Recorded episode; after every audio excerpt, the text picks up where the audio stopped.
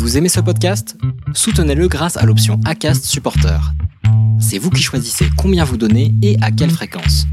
Cliquez simplement sur le lien dans la description du podcast pour le soutenir dès à présent. Hiring for your small business? If you're not looking for professionals on LinkedIn, you're looking in the wrong place. That's like looking for your car keys in a fish tank. LinkedIn helps you hire professionals you can't find anywhere else, even those who aren't actively searching for a new job but might be open to the perfect role. In a given month, over 70% of LinkedIn users don't even visit other leading job sites. So start looking in the right place. With LinkedIn, you can hire professionals like a professional. Post your free job on linkedin.com slash people today. On va aussi passer par un truc un peu sur une place publique pour que ce soit ouvert et un peu plus se confronter au monde extérieur et sortir un peu de l'entre-soi euh, qui est souvent reproché à raison euh, au milieu du J'ai gagné en fait. C'est pas un truc où je me dis pas putain je dois arrêter de prendre la voiture, arrêter de manger de la viande, arrêter euh, de faire ci, de faire ça, me culpabiliser quand j'arrive pas à le faire il n'y a, pas, besoin de radicaliser l'écologie pour dire bon bah là faut y aller plus dur parce que visiblement quand on y va doucement ça ne marche pas. Et tu peux dire ouais mais tu peux dire exactement ce que tu as dit. Tu dire oui mais si tout le monde commence à se dire bon ça marche pas du coup en fait on va venir vivre dans une société qui est totalement invivable. Bonjour, vous êtes sur le point d'écouter un nouvel épisode de l'Instant Outdoor, le podcast outdoor dans lequel on partage les meilleurs conseils et histoires des acteurs du sport outdoor. Mon objectif est de vous inspirer et vous inciter à bouger en conservant votre santé grâce aux conseils et retours d'expérience pour se lancer et progresser dans votre sport. Nutrition, préparation mentale, entraînement, apprentissage, parcours de vie, on abordera ici tous les sujets sans tabou et de façon naturelle. Je suis François Hinault, fondateur de Planet Trail Productions, speaker, créateur de contenu pour les sports outdoor, créateur de la bière endurante et organisateur du Grand Raid du Finistère contactez-moi sur contact at sur LinkedIn ou sur mon site planettry.com. Bonne écoute. Bon alors aujourd'hui je suis avec euh, Pierre. Et alors Pierre j'ai découvert euh, votre euh, votre alors tu vas nous expliquer hein, exactement ce que c'est le relais jeune grâce à une, auditrice du podcast qui m'a recommandé de de te recevoir de recevoir quelqu'un du relais jeune parce qu'elle vous avait rencontré sur Montpellier et elle m'a dit que ça pourrait être intéressant qu'on échange ensemble et que tu nous partages votre projet, le Relais Jeune. Donc on va, on va pouvoir en parler en long, en large, en travers. Mais avant ça, comment vas-tu, Pierre? Bah très bien, écoute, très très bien. Le retour à la réalité, dans mon cas parisienne, est, pas forcément facile à gérer, mais, mais ça va très bien. Trop bien. alors est-ce que tu pourrais te présenter, s'il te plaît? Du coup, je m'appelle Pierre Taïeb, j'ai 25 ans. Euh, moi, à la base, j'ai fait des études de droit, puis de sciences politiques. Et, euh, à côté de ça, j'ai toujours fait beaucoup de musique, notamment un projet de, rap euh, que j'ai mené pendant plusieurs années. à l'issue de mes études, j'ai poursuivi ça pendant encore un an et demi. Ça a relativement bien marché, mais mais j'y trouvais plus trop mon compte. C'était un peu trop solitaire et et voilà, ça me plaisait moins qu'au début, euh, au bout de quelques années. Donc j'ai pris une petite pause et dans cette petite pause, j'ai travaillé à l'Académie du climat, entre autres. Et, euh, et c'est là que j'ai croisé l'équipe du Relais Jeunes qui était deux étages en dessous de, de, de mes bureaux. Et donc on se croisait sur les pauses déjeuner et tout ça. Il y avait qu'une petite partie de l'équipe à cette époque. Et puis j'ai sympathisé un peu avec eux. Un jour, ils sont, euh, ils sont, euh, ils sont partis à Toulon pour faire un peu une résidence un mois et demi avant le départ euh, du projet, qui avait été décalé. Et, euh, et donc moi, je les ai, je les ai croisés à ce moment-là. Et ils m'ont dit, bah écoute, euh, viens bosser sur tes trucs à Toulon, euh, comme ça, voilà, toi tu télétravailles, et puis c'est chouette, ça change de cadre et tout ça. viens avec nous, mais pas du tout pour bosser sur ça. Moi, c'était une manière de m'imprégner un peu du truc, pour être un bénévole, plus plus, on va dire. Et puis de fil en aiguille, en en parlant, en en parlant, en en parlant, le courant passait hyper bien, et puis le projet était dingue, donc je me suis dit, bah, let's go. Et voilà, en gros. Trop bien. Alors tu vas pouvoir nous, nous dire euh, ce en quoi consiste euh, le, projet exactement. Euh, mais vous l'aurez compris dans le podcast L'Instant Outdoor et, sur ma chaîne YouTube et, Facebook La Planète Trail, je m'intéresse de plus en plus à ces sujets qui tournent autour de, des enjeux environnementaux, du climat. Donc là aujourd'hui, Pierre, ça va surtout pour être pour parler de, ces sujets-là que, tu vas intervenir. Et tu fais un peu de sport? Euh, ouais, ouais, moi j'ai fait pas mal de sport, euh, jamais euh, très poussé sur un sport, j'ai plutôt diversifié pas mal de trucs. Mais, euh, mais ouais, j'ai fait pas mal de tennis, beaucoup de foot euh, petit. Et là, j'étais à la boxe euh, française, puis anglaise, juste avant de partir. Donc là, maintenant, le vélo et, et la marche depuis le relais jeune, évidemment. Mais, mais ouais, ouais, pas mal, pas mal. Top. alors, est-ce que tu peux nous, nous dire justement en quoi consiste le relais jeune? Alors le relais jeune, du coup, c'est une marche à partisane de 3000 km qui a fait le tour de France du 20 février au 11 juin. On a fait 20 villes étapes. L'idée de base, mais on va revenir dessus sur comment ça a évolué justement pendant, j'imagine, mais, l'idée de base, c'était de, euh, dans ces 20 villes, faire des événements sur différentes thématiques liées à l'écologie, la justice sociale euh, ou la démocratie, montrer qu'il y a une triple crise. Donc il y avait cette idée événementielle dans 20 villes, faire tout le tour et se déplacer que à pied, à vélo, en mobilité douce. Donc euh, voilà, donc on était logés entre les villes, dans des fermes en transition, dans des collectifs en lutte, dans des écolieux, des tiers-lieux et autres avec un peu, un peu de bivouac aussi.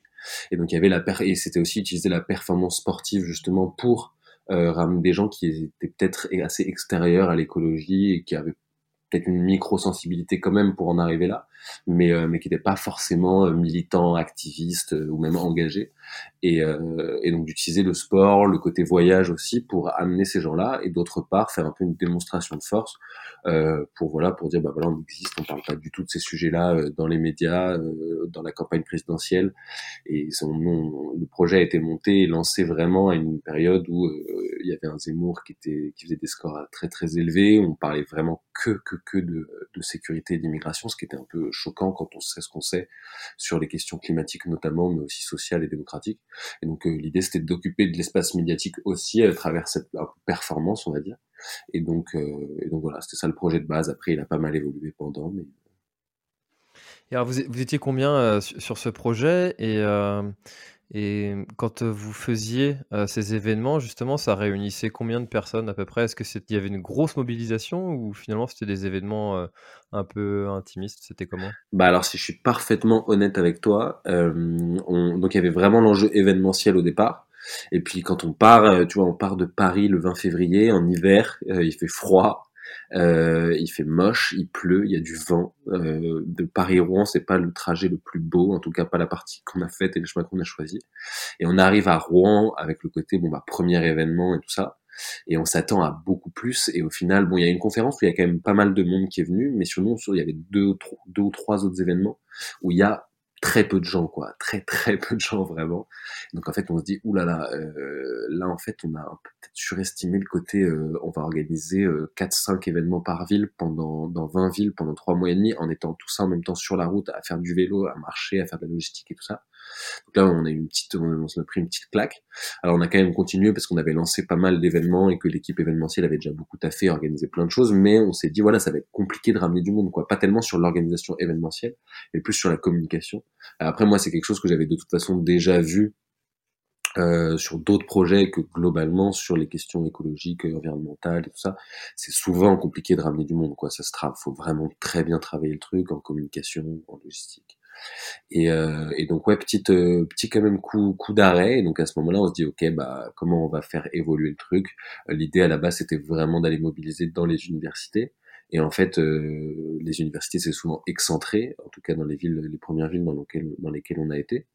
Et du coup, on se retrouve, on se retrouve complètement excentré de la ville, à, enfin du centre-ville, à parler à des gens qui, pour venir à un truc comme ça, qui sont déjà quand même convaincus euh, et généralement bien convaincus et bien informés. Donc en fait, on se dit mais quelle est notre plus-value à faire ça? Donc on va un peu transformer ça et à partir de la troisième, quatrième ville, à partir de Lille à, peu près, euh, on se dit bon bah on va faire ça plutôt euh, dans des bars, dans le centre-ville.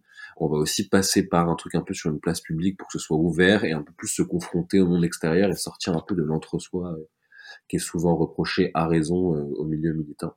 Et du coup, euh, voilà, après ça, il y a eu d'autres défis là-dessus. Euh, je peux détailler si tu veux, mais en gros, voilà, sur la partie événementielle, il y a eu un peu ce chemin-là qui a été fait.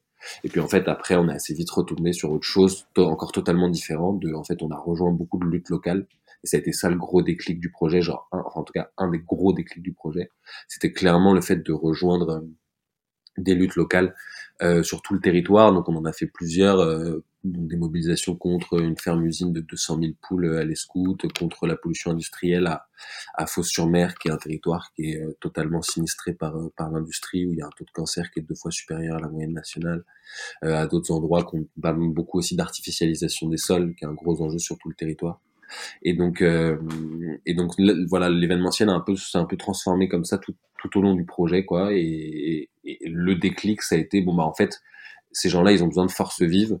Euh, nous, parfois, ça se goupille assez bien. Les moments où on passe, on apporte quelque chose. C'est souvent des militants qui sont plutôt des militants plus âgés, euh, qui sont euh, pro voire retraités, et, euh, et qui et qui ont à qui ça fait particulièrement du bien. Enfin, en tout cas, nous, c'est ce qu'on a senti de, de voir que les leurs combats vont pas euh, mourir avec eux quand ils décideront d'arrêter ou quand ils seront plus de ce monde, mais qu'il y a quand même une nouvelle génération qui arrive et qui continuera de les porter. Il y a eu vraiment des moments émotionnels hyper forts là-dessus. Et donc euh, ça a été ça un peu la réussite et le déclic quoi. Euh, sur la partie événementielle plus classique, je pense que organiser euh, on a fait 65 événements quand même en tout. Euh, c'est compliqué, quoi. C'est très aléatoire. Il y a des moments où il y a eu beaucoup de monde, comme à Lyon, mais, euh, mais il y a d'autres moments où forcément, t'es enfin, cinq dans la pièce, hein, si je suis honnête. Et du coup, euh, du coup, voilà, c'est un peu spécial comme truc. Euh, mais c'est assez intéressant justement de, de, se confronter comme ça. Après, justement, quand tu es, quand es 5, ça permet peut-être d'avoir des discussions un peu plus profondes, un peu plus enrichies. Et puis à Lyon, tu as plus ce côté effet de masse ouais. et médiatique qui, qui va ressortir. Ouais, c'est vrai, c'est vrai. Après, c'est du coup, en fait, dans le militantisme, il y a un peu ce truc-là de, de, de, je sais pas, sais pas comment dire, mais de culpabilisation un peu de, parfois de l'égoïsme et de, évidemment, pour nous, c'était hyper intéressant. C'est comme, par exemple, entre les villes, on allait dans des lieux, mais des lieux de dingue, quoi. Genre, euh, franchement, enfin, du coup, là, s'il y a des gens qui voyagent ou quoi et qui écoutent ce podcast, mais c'est un truc de ouf moi, je, je, il n'y a pas besoin du tout, en tout cas, si tu si aimes ce mode de voyage-là, d'aller à l'hôtel ou à Airbnb ou quoi. Nous, on a, on, on a fait tout gratuitement. Après, c'était un projet militant, c'était différent et tout. Chez les gens, en accueil, mais on a vu des trucs de malades, des, des, des lieux de dingue, vraiment de dingue que moi, enfin, que t'aurais jamais vu euh, dans un truc plus traditionnel, on va dire. Et donc, euh, donc là, tu vois, c'est pareil, on en tire beaucoup de bénéfices, comme bénéfices, comme euh, quand on échange effectivement dans des petits, dans des petites sphères avec des gens qui sont à peu près au même stade de réflexion que nous, bah du coup c'est hyper riche, voire souvent plus loin en fait. Donc c'est hyper chouette. Mais nous, il y avait un peu un truc de, on fait pas ça pour nous, en tout cas pas que pour nous. On a envie quand même de faire une différence à notre échelle.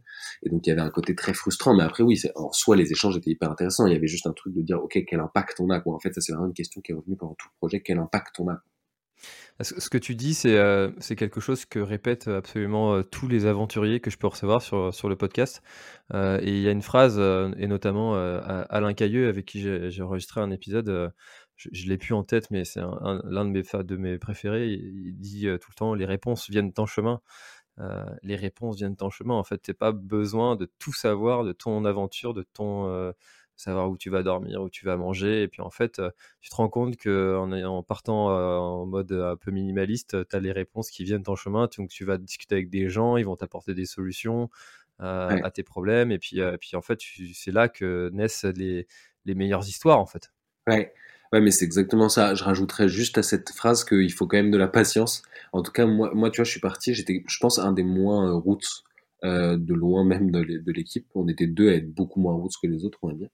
Et, euh, et tu vois, moi, les trois premières semaines, j'ai un peu subi le rythme. Après, il y avait trop de trucs trop cool sur le collectif, sur euh, le projet en lui-même et tout ça, mais sur vraiment le côté voyage, le côté euh, bivouac, tu dors jamais au même endroit, tu sais jamais où tu vas, t'as aucune, enfin voilà, pour moi ça, ça, a été un peu compliqué à gérer. C'était pas du tout une souffrance, mais je, je subissais clairement le rythme, quoi. J'étais pas du tout dans la maîtrise du truc et ça glissait pas, quoi. Je me tous les jours, je me disais putain, tous les soirs, putain, pour dormir là, ça va être la galère encore, faut trouver le bon endroit, le truc machin. Et, euh, et en fait, il y avait des gens qui, qui, avaient fait beaucoup plus de voyages comme ça, euh, notamment euh, le vidéaste du groupe qui avait fait un gros gros trip dans les Pyrénées, d'autres qui avaient fait du bateau stop jusqu'au Panama. Enfin, ça a quand même attiré des gens qui avaient des profils qui avaient déjà fait quelques trucs dans ce style-là avant, en tout cas pour certains. Ils me disaient mais tu vas voir, en fait, en fait, au bout d'un moment, ça devient juste ton mode de vie et ton rythme et, et, je vois très bien, euh, moi à la fin, il y avait, c'était même pas un sujet, quoi. Je me préoccupais même pas de comment dormir, quoi, ou la fatigue. En fait, ça devient un truc, ton corps, il a intégré, mais ça prend un peu de temps. Moi, euh, c'est vraiment devenu un truc genre totalement naturel, au bout quand même, tu vois, d'un mois et demi. Après, j'imagine que pour d'autres gens, ça va beaucoup plus vite, mais donc sur un projet de, enfin sur un voyage de une semaine, dix jours et tout, je pense qu'il faut quand même prévoir que ça a mille avantages, mais aussi un petit le temps d'adaptation quand même. Tu, tu passes, enfin moi j'ai pas l'impression que tu peux switcher si tu l'as pas déjà fait beaucoup switcher hyper vite de euh, confort euh, à la maison, machin et tout ça, à euh, sur les routes, à se faire même même je parle pas que de confort physique quoi, même confort mental, de pas du tout savoir, de pas du tout pouvoir savoir où tu vas aller, comment et tout ça. C'est quand même un truc qui peut être un peu épuisant. Et donc je pense qu'il y a un petit temps d'adaptation, mais se faire confiance là-dessus, moi ça a été un, à titre perso une vraie révélation quoi du projet de de ouais de, en fait il n'y a pas une histoire de c'est pas pour moi ou je suis pas capable ou quoi c'est vraiment, enfin, honnêtement, moi, je suis pas du tout à la base, du tout, du tout euh, apte, quoi. Genre, les problèmes de sommeil, des trucs. Et pourtant, tu vois, genre à la fin, c'était, ça glissait tout seul et c'était hyper naturel, quoi. C'était presque l'inverse qui était pas naturel. Et, d'où le retour à la, à, la, réalité, justement, même à la sédentarité et tout ça, qui, qui est pas forcément évident à gérer. Mmh.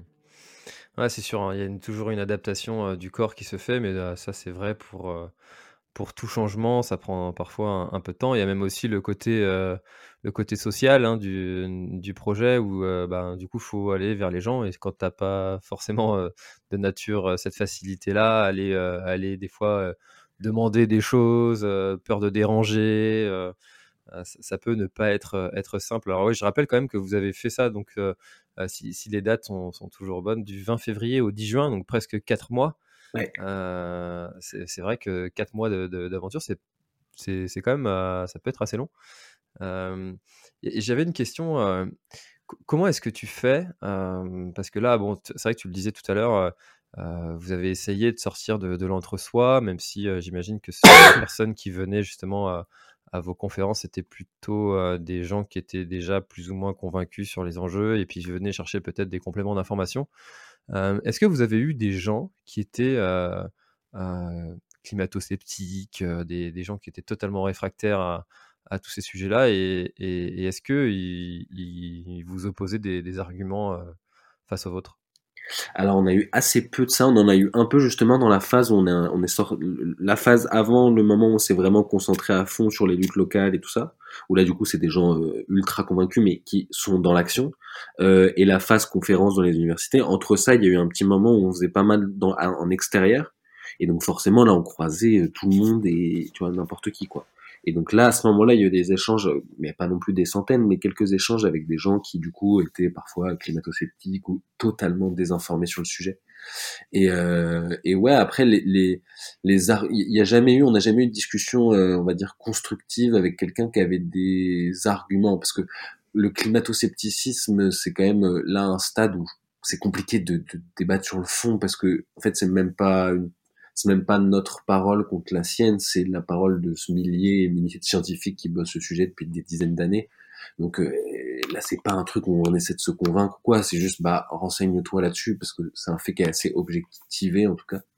Euh, mais par contre, des gens qui sont euh, beaucoup moins euh, moins informés ou, qui prennent un peu des raccourcis de l'esprit pour se dire ouais mais c'est pas pour moi ou euh, faut enfin oui il faut changer mais faut y aller tout doucement euh, faut pas non plus brusquer tout ça enfin ce genre d'argument. Ou alors si la France change ça va rien changer euh, pour les émissions de gaz à effet de serre. Mais par contre là où ça va changer c'est qu'on va être beaucoup moins concurrentiel sur sur la scène internationale. Et du coup en plus de se manger le réchauffement climatique on va devenir une on va, on va devenir une nation du tiers monde et je ne sais quoi machin.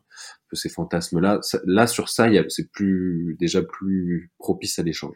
Mais euh, et, et, on en a eu quelques-uns sur le projet assez peu quand même. On a plutôt fait le chemin avec les gens de je suis engagé je suis quelques pages Instagram où j'ai lu quelques livres où j'ai deux trois potes qui font des trucs et tout ça. Mais moi je pour l'instant, je, je, fais rien, quoi. Je suis sensibilisé, mais pas forcément dans l'action. Et on a plus fait faire ce chemin-là, je pense. Enfin, et nous-mêmes, on l'a fait, hein, de, de, à des gens qui nous ont rejoints, parce que du coup, je rappelle que n'importe qui pouvait venir sur n'importe quelle étape, à n'importe quel moment. Il suffisait juste de s'inscrire sur Internet. Il y avait un formulaire avec 10 questions à remplir, et euh, pour qu'on prévoie la nourriture et tout ça. Donc n'importe qui pouvait venir. Donc il y a des étapes où quand on était dans le nord et qu'il faisait froid, euh, où il n'y avait pas grand monde. Et puis après il y avait il y avait euh, des étapes où on était euh, on avait 20, 30, 40 personnes qui nous rejoignaient. donc là c'était voilà même les gens entre eux. Mais du coup on a fait plus ce chemin-là avec les gens de je suis sensibilisé et je passe à l'action parce que je vois des gens qui sont en train de faire, je me rends compte de qu'est-ce qui est disponible et tout. Vraiment convaincre des gens, peut-être, mais en tout cas, on s'en est pas pas directement quoi pas, dans l'échange direct et le, tu l'argumentaire et tout ça.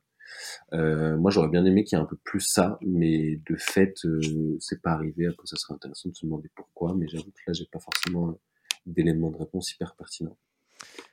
Alors, tu vois, j'ai euh, vécu une scène ce week-end. Et, ça tombe du coup très bien parce que je te reçois juste euh, le, mardi, euh, le mardi juste après. Euh, et je l'ai partagé sur, sur ma page Facebook et, j'ai fait ce, petit coup de gueule. C'est quelque chose que je fais très rarement parce que je suis plutôt du genre optimiste positif, plutôt dans ces trucs-là plutôt que de, de, râler et puis de, de me plaindre. et j'étais sur une course et je remontais, je remontais la la, course pour rejoindre ma femme et puis terminer les, derniers kilomètres avec elle. Et, là, j'ai croisé une dame d'une cinquantaine d'années qui, euh, qui a fait tomber un, quelque chose. Euh, alors là, en trail, bon, ça, ça arrive euh, régulièrement. Hein, d'ouvrir un sachet en courant, c'est des fois pas simple, donc tu fais tomber et tu ramasses. Sa, sa, sa copine derrière qui lui dit T'as fait, tomber, as fait tomber ça Elle se retourne et puis elle lui dit Ah, c'est pas grave, c'est ma lingette pour nettoyer mes lunettes. La, copine, euh, par conscience, ramasse, mais elle avait pas vu qu'il y avait un, papier plastique qui, euh, restait. Euh, et je l'ai pris, ce papier, moi j'étais juste à côté. Et je lui ai dit, bah si, ce papier-là, il va pas sauter dans la poubelle tout seul. et elle en a eu strictement rien à foutre. Elle, elle, a continué son chemin.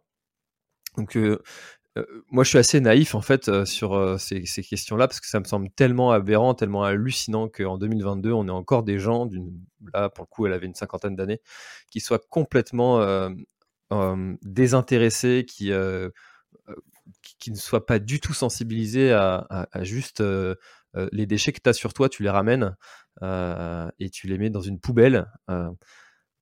Qu'est-ce que tu leur dis à ces gens?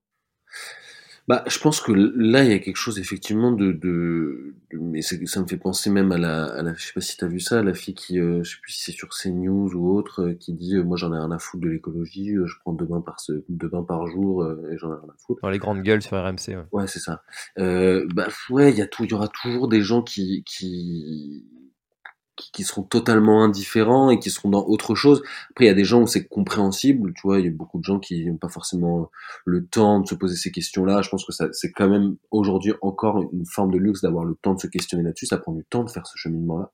Il y en a d'autres où c'est juste de la paresse euh, intellectuelle ou, juste qu'ils y voient aucun intérêt et qu'ils se disent, bah, moi, je suis très bien dans ce monde-là. Ou j'en, sais rien, mais je pense qu'il y en aura toujours. Moi, j'avoue que, que j'ai un peu accepté, enfin, le chemin de l'engagement, c'est un peu le cas pour tout le monde autour de moi, j'ai l'impression. Tous les gens qui sont militants ou activistes ou autres, euh, t'acceptes un peu au bout d'un moment que ça fait partie de l'équation, quoi. Et, l'énergie que c'est à dépenser pour essayer de faire basculer une personne sur un sujet comme ça est énorme. Et je pense qu'il y a plein d'autres gens. Moi, j'avoue que j'ai plus, mais après c'est aussi parce que c'est plus satisfaisant. Ça veut pas dire qu'il faut pas faire l'autre. Plus envie de, de, prendre les gens qui sont un minimum sensibles, et leur dire bon, ok, en fait, donc là, ça te parle ces sujets-là, mais en fait, c'est pas l'autre qui va le faire, c'est toi. Euh, et ça veut pas dire, tu vois là, c'est intéressant le papier et tout ça parce qu'en plus c'est vraiment, t'as raison, c'est vraiment la base de la base de la base de la base. Mmh. C'est-à-dire même quelqu'un qui ramasse son papier et tout ça, euh, ça veut pas du tout dire pour autant que t'es écolo. C'est juste genre, enfin, il y a même c'est juste la base, quoi. Juste, tu, tu, tu ne laisses pas tes déchets dans la nature. C'est vraiment, pour moi, c'est, même pas de l'écologie, en fait. C'est juste du savoir-vivre. Et, et, et, je suis d'accord que c'est un peu déprimant, mais au bout d'un moment, tu acceptes que ça fait partie de l'équation, que tu sens parfois un éclair chez des gens qui vont se dire ah oui c'est vrai tout ça, mais mais vouloir le créer à tout prix et essayer, en fait, moi je vois aussi pas mal de gens qui s'épuisent un peu avec ça. Je pense qu'il y a plein de gens aussi qui savent pas comment s'engager réellement. C'est déjà si tous ces gens-là passent à l'action, je pense que ça va créer un peu l'appel d'air pour le reste. Et puis il y aura forcément quelques résidus euh, de gens qui ne veulent absolument pas bouger, rien changer, ne surtout pas se poser de questions, surtout pas changer d'habitude même un tout petit peu parce que ce serait, euh, je sais pas, y mettre de l'ego, de la fierté, euh, j'en sais rien là-dedans.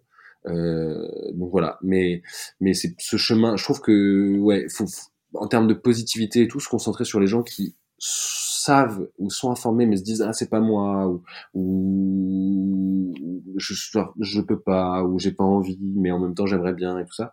Ce, ce switch là je pense qu'il y a beaucoup beaucoup de gens je crois que l'environnement est une préoccupation pour je sais plus à quelle place il est arrivé si c'est premier ou deuxième dans les sondages de préoccupation des Français là avant les présidentielles et tout ça. Et, euh, et même particulièrement chez les jeunes et tout ça où c'est ça explose tous les scores. Donc tout le monde enfin il y a quand même une extrême majorité de gens très sensibles à ça mais par contre il y a une espèce de consensus mou où tout le monde est d'accord, mais par contre tout le monde est d'accord pour dire que c'est pas soi qui va faire non plus. Et juste pour revenir sur le papier, euh, c'est intéressant parce que en plus il y a il y a quelque chose de c'est juste pour mettre en garde sur cette écologie là parce que parfois moi j'ai aussi beaucoup vu des gens où pour eux l'écologie ça voulait dire effectivement trier ses déchets faire peut-être un petit peu gaffe euh, aux lumières chez soi euh, là il y a eu la c'est presque parodique mais la, la ministre qui a euh, Agnès euh, qui a qui a parlé des pièces jointes dans les mails et tout ça. En fait, faut, faut vraiment avoir confiance et ça c'est vraiment un truc que les trois mois et demi nous ont permis de, de, de prendre en compte. C'est c'est faut vraiment avoir confiance que ces, ces actes-là c'est important parce que c'est important d'incarner un minimum le changement que tu veux voir, ou plutôt un maximum, euh, tant que tu peux essayer de pousser toujours plus loin. Euh, ces choses-là, mais c'est c'est pas par là que ça changera. En tout cas, c'est pas par là que ça basculera. C'est important pour l'incarner, pour que ça devienne un sujet de société, pour en parler autour de soi, et puis même pour être en cohérence avec ses idées, ses valeurs. Il faut le faire. C'est une partie indispensable du travail. Mais c'est c'est faut avoir confiance vraiment que l'écologie individuelle et même un peu hygiéniste de faut nettoyer, faut machin. C'est c'est c'est ça fait c'est pas là le gros du sujet quoi et c'est un peu détourné il y a, je pense qu'il y a vraiment un, un, une orientation euh, stratégique qui a été faite de l'écologie, de dire en fait l'écologie qui parle euh, d'investissement par exemple, ou de nouveaux forages, ou de nouvelles mines de charbon, ou de euh, systèmes de consommation et de production de manière plus globale, de mondialisation, de, de traités de libre-échange entre l'Europe et d'autres zones géographiques et tout ça. Toute cette écologie-là qui vient questionner ces choses-là, qui, qui est 90% du sujet, euh, cette écologie-là, elle, est trop, euh, elle est vue comme extrémiste ou comme euh, pas rationnelle. Enfin, elle, menace trop. Et donc, en fait, on va plutôt se concentrer sur, voilà, il faut, il faut, il faut plutôt euh, faire attention à ces pièces jointes et porter la culpabilité sur les individus, comme si le changement, le bouleversement et le basculement allait passer par le, un changement de comportement individuel.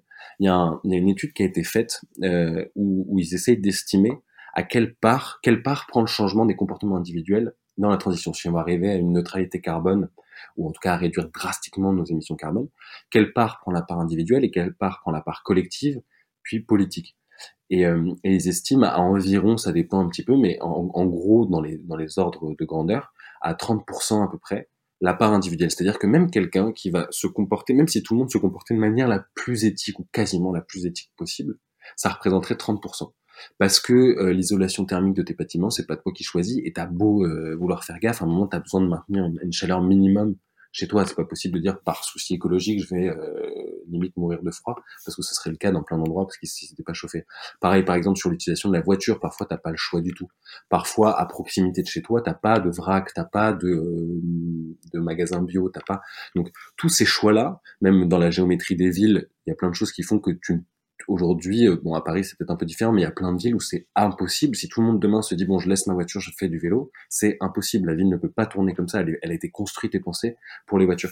Donc c'est vraiment prendre conscience que en fait le gros du sujet il est là, mais c'est encore quelque chose dont on parle très peu. Et quand on parle d'écologie, il y a eu un gros mouvement il y a quelques années, euh, je dirais dans les dix dernières années, de l'écologie individuelle. Et aujourd'hui j'ai l'impression que le monde militant il en revient un petit peu.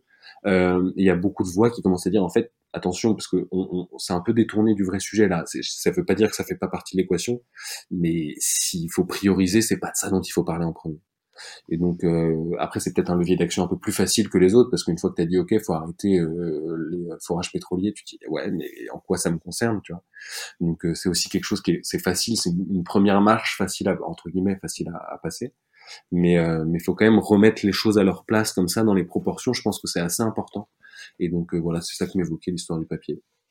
Et puis, euh, tu, as, tu as souvent cet, argument de, des personnes qui, euh, qui se disent pourquoi est-ce que moi je ne prendrais pas ma voiture pour, pour aller au travail et que je, et prendrais mon vélo alors que j'ai une usine à la sortie de la ville qui, qui tourne à plein régime et qui, qui a des fumées noires qui sortent H24, 365 jours de l'année, et qui va polluer mille fois plus que, ou même beaucoup plus, que mille, j'en sais rien, mais que, que, moi durant, durant son année. il faudrait peut-être commencer par à ce que eux arrêtent avant que moi, ma petite action, serve à quelque chose.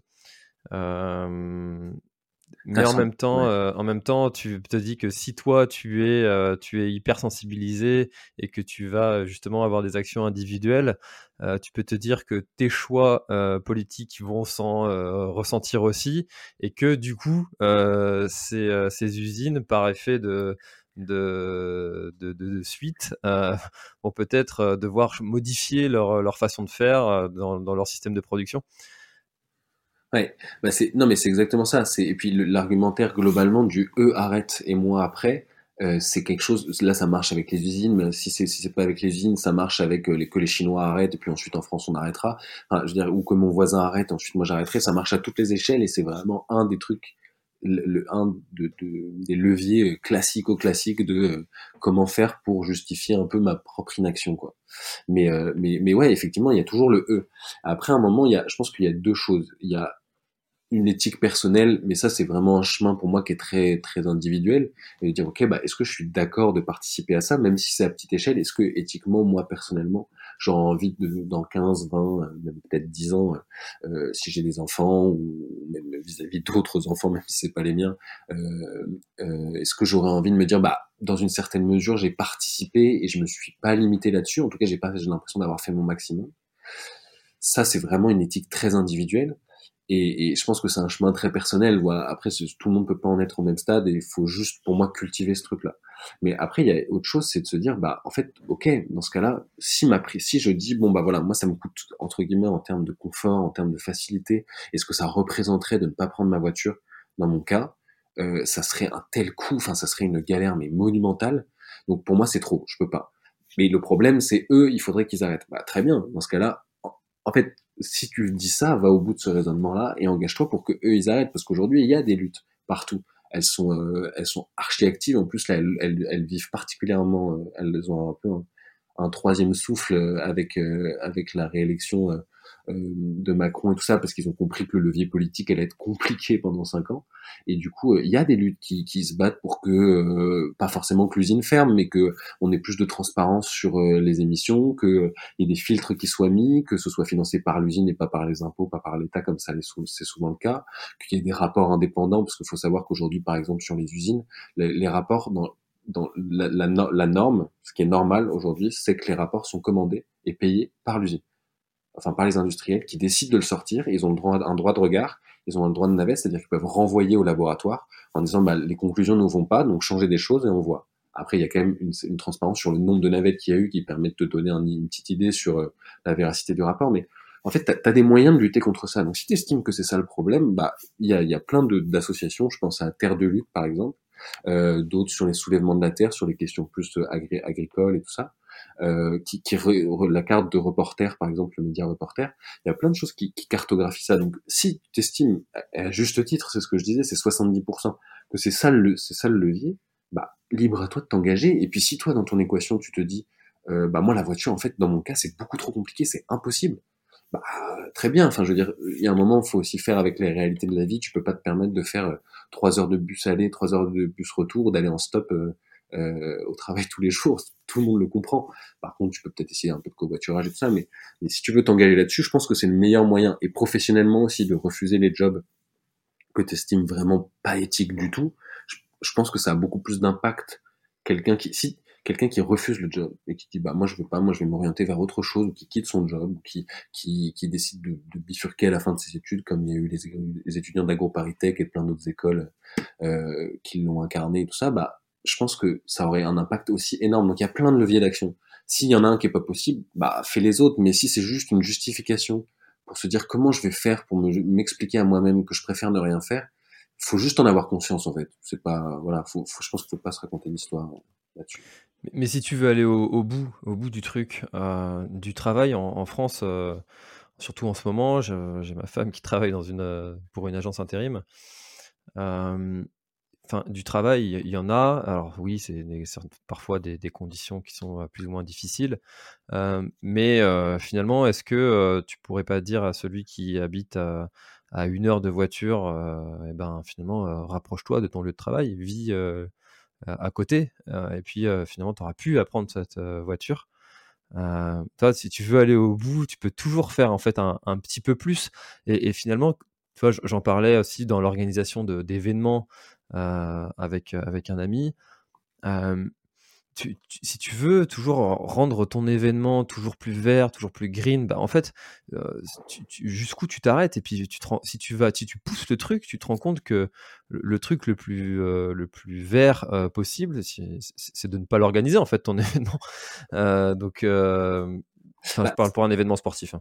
Ok, oui, mais tu vois, avec un événement sportif, si jamais, effectivement, si c'est juste un. Ouais, il y a un peu le côté, effectivement, je suis d'accord avec toi, business as usual, genre, ok, si on continue de toute façon à faire des choses, toute activité humaine, quelle qu'elle soit, à un moment, va émettre quand même quelque chose, à part euh, la balade pédestre euh, autour de chez toi. Euh, bon, a priori, ça va, mais sinon, globalement, c'est vrai que dès que tu achètes quelque chose, dès y a quand même, même... les chaussures que tu as, elles viennent de Chine. Donc... Voilà, euh. exactement. exactement. si tu veux marcher de Chine, il y en a qui le font. et les tout nus du coup, parce que voilà. Mais, mais, mais, mais non, donc effectivement, tu as raison. Mais après, tu vois, sur un, sur, quand tu disais événement, moi je pensais plus, par exemple, un festival de musique ou festival de musique engagée et tout ça. Un festival qui va certes émettre quelque chose. Euh, je trouve que c'est un bon exemple parce que en fait, tu vas essayer pour être cohérent avec toi-même, pour être crédible, enfin, là, à l'échelle du festival, pour être cohérent avec ton projet, pour euh, être crédible même, parce qu'en fait, si euh, tout est, tu vois, si tu ne fonctionnes euh, que avec des gros camions, moteur diesel, machin, que tu fais venir tes artistes du monde entier en avion, machin, enfin, oui, là, t'es pas crédible, ça, c'est pas, ça, ça ne marche pas. Mais en fait, si avec ça, tu vas, ok, avoir une émission carbone, euh, de toute façon, les gens, ils vont aller à des festivals, a priori, on va pas tout interdire. Mais par contre, si tu as déclenché une, prise de conscience chez plein de gens, qui, tu vas, c'est peut-être pas toi qui va être le, déclencheur, c'est peut-être pas cet événement qui va être le déclencheur, mais tu vas participer euh, à, à, installer une petite graine dans la tête des gens qui vont faire que euh, ils vont en parler, que ça va devenir de plus en plus un sujet, qui vont peut-être voter différemment, qui vont peut-être s'engager sur une lutte ou à titre personnel sur d'autres choses. En fait, je pense qu'à la fin, si tu fais le bilan, bah, t'as largement, largement, largement, tu t'y retrouves largement. Après, sur un événement sportif, je suis d'accord, vu que c'est totalement autre chose et que ça n'a, enfin, c'est peut-être compliqué de le rendre très engagé et tout ça. Euh, ça pose effectivement des questions. Mais tu vois, sur le trail, je, suis pas expert, donc tu me reprends si je dis euh, des aberrations. Mais, euh, mais t'as quand même, enfin, en fait, ça dépend. Si c'est une la Coupe du Monde au Qatar, oui, c'est catastrophique parce qu'en plus, ça véhicule les mauvaises, les mauvaises valeurs. Si jamais tu fais un truc qui ok, tu vois, qu'il va y avoir une, émission, mais comme toute activité, mais que par contre, euh, ça, ça te, tu vois, tu, te reconnectes avec la nature, tu permets aussi aux gens de voir autrement, tu, pousses quelque chose, tu proposes quelque chose en fait qui, va quand même dans ce sens-là d'une manière ou d'une autre.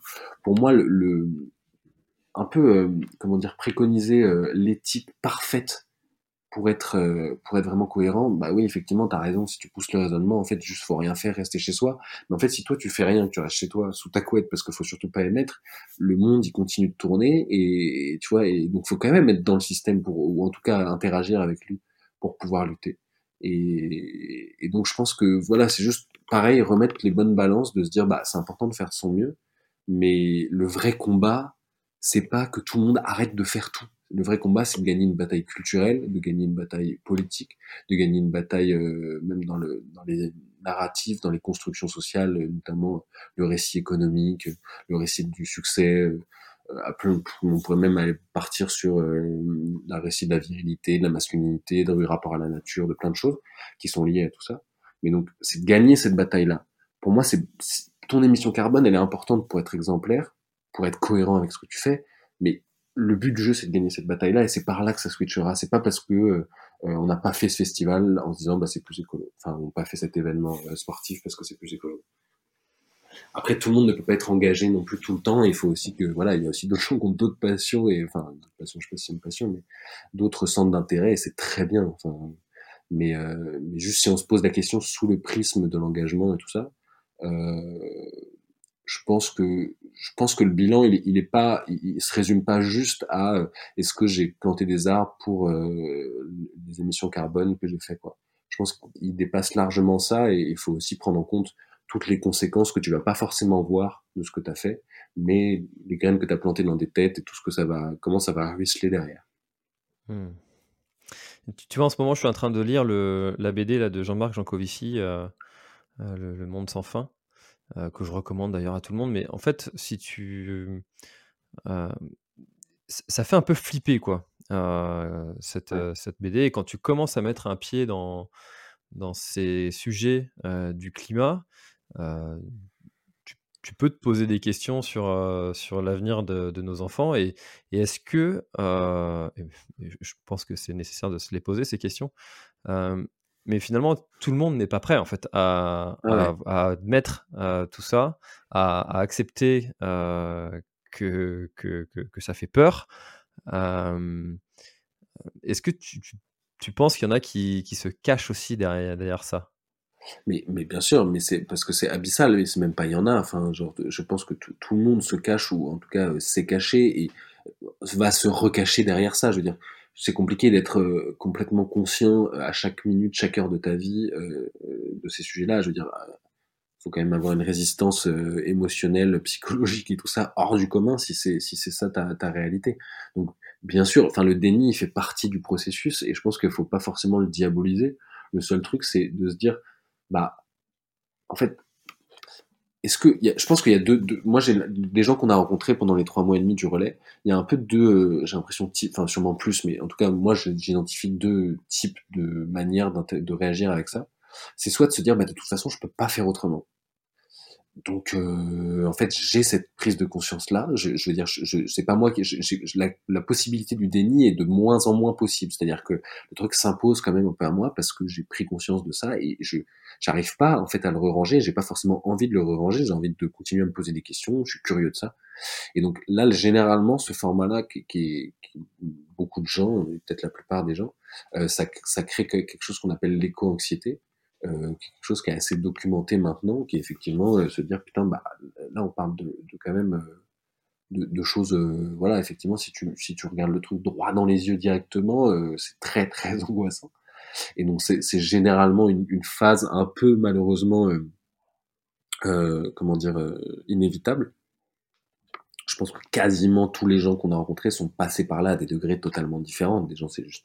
Moi, par exemple, c'est il y, a eu, quelques euh, trucs un peu, c'est un peu abyssal, quoi. C'est-à-dire que tu as un peu des, des, vertiges, mais comme quand tu penses à d'autres sujets, si tu penses à la concept de mort ou je ne sais quoi, ça, fout des vertiges aussi. Bah, c'est un peu, c'est un peu le même effet, ça met un peu des vertiges et, personne ne veut y penser.